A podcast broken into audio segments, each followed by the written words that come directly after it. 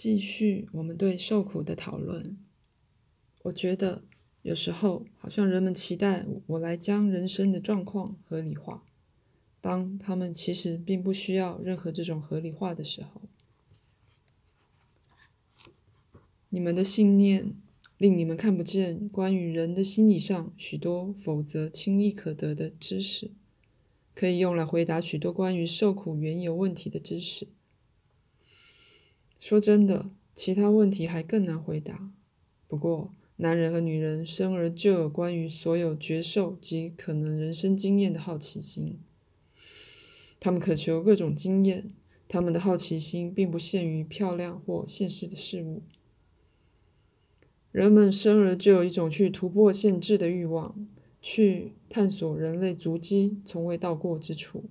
我相信这是对一个著名电视节目引言引言的盗版。人们生而就有一种戏剧感，一种对刺激的需要。生命本身就是刺激。最安静的情绪凌驾在壮观的分子活动冲劲上。当你们成熟为成人时，忘记了自己许多十分自然的倾向、感受及内在幻想，因为他们不适合你们曾被教以相信自己是的那种人。或经验，或族类的画面，你们生命中原本是那些感受自然延伸的许多事件，就因此显得陌生。相反于你们最深的希望，或仿佛他们是被外在的力量，或是淘气的潜意识投掷到你们身上似的了。儿童的思想给了人类天性的极佳线索，但许多成人并不记得任何童年的思想。除了适合或仿佛适合他们关于童年信念的那些，孩子们玩被杀死的游戏，他们是试着想想象死是什么样子，想象如同弹头从墙上掉下来。译注：这是英美著名的儿童诗集里的诗。Humpty Dumpty。或跌断自己的颈子会是什么样子？他们想象成人会赞同的角色，也放纵同样多的创造力去想象悲剧性的角色。他们往往相当觉察到以意愿使自己生病来逃避困境，而也以意愿使自己再好起来。他们很快学会去忘记自己在这种插曲里的角色。所以后来，当他们是成人而发现自己病好了、病了的时候，不止忘记了是他们引起那个病，并且很不幸的也忘记了如何以意愿使自己好起来。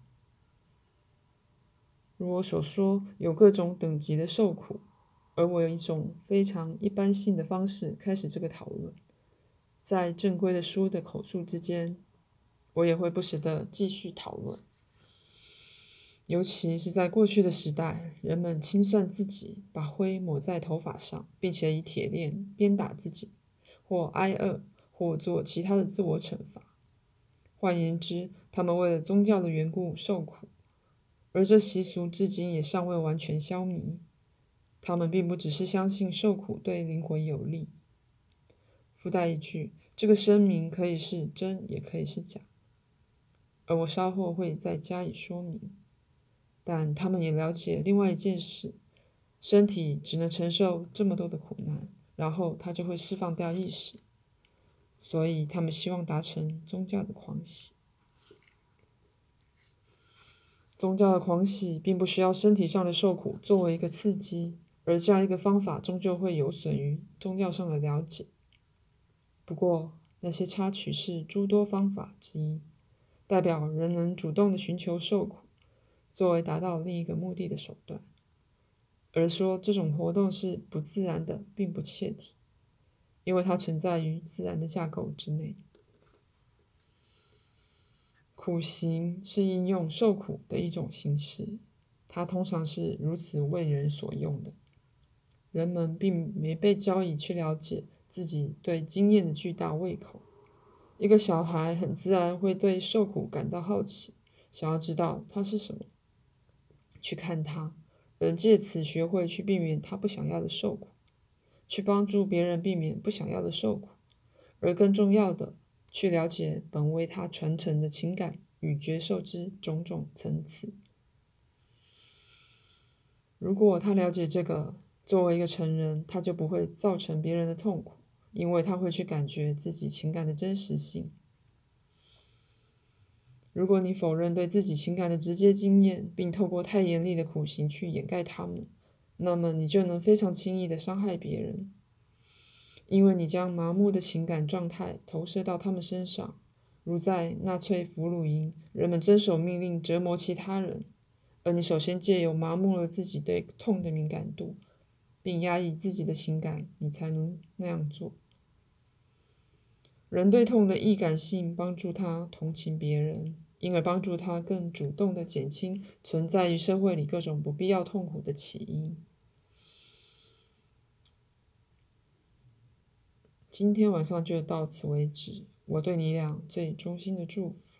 我只要再说一点。每个人具痛苦性质的经验，也记录在我们将称为世界之心的那个东西之上。造成痛苦的每个失败、失望或未解决的问题，变成了世界经验的一部分。这个或那个方式是行不通的，或这个或那个方式曾被试过，但结果不好。因此，以那种方式，甚至受苦的弱点或失败，也都被解决了。或无宁说被弥补了，因为在那些资料里做了一些调整。